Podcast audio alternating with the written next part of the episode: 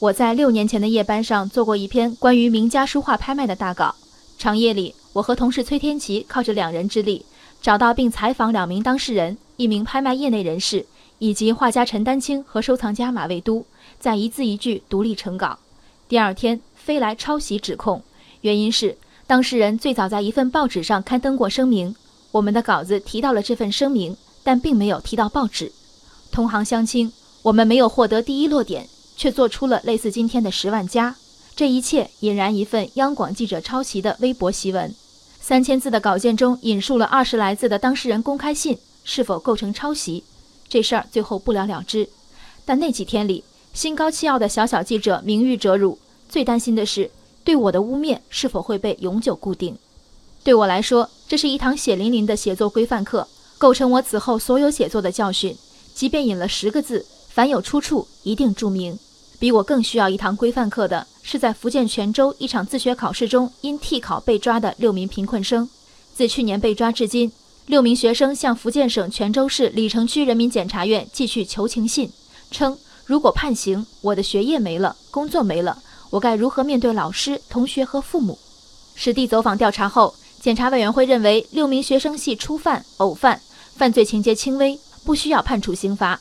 鲤城区检察院柔性办案。决定对他们不起诉。为了孩子前程，这个理由足以说服包括当事学生、家长以及老师在内的少数人。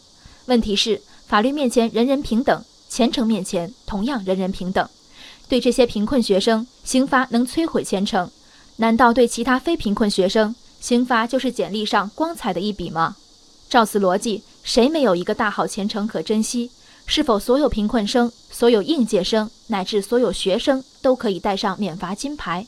逆境中挣扎的命运最容不得一丝过错，从贫寒家境中一步步挪至独立前夕。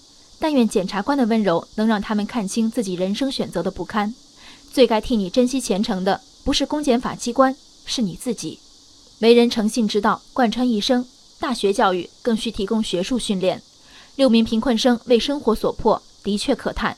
但为两百元报酬冒作弊入刑之大不为，收益和风险的比例已成畸形。抛开是非观不说，基本的逻辑能力去了哪里？耗尽全家积蓄的贫困大学生，原来前途只值两百块钱。坦白说，这样的是非观，这样的判断力，虽让检察机关为之破例，要说前程，我实在不看好。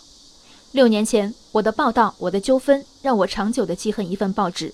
某种程度上。这也是我职业生命中的当头一棒，这一棒来得早了，来得冤枉，但我也因此早早清醒。问题无论大小，需由肇事者自行承担，这是成人世界的第一规则。念及你前程的仁慈检察官替你免去一罚，但愿你有不辜负的前程，而不是更严重的指控。人生海海，见微知著。我是静文，往期静观音频，请下载中国广播 APP 或搜索微信公众号“为我含情”。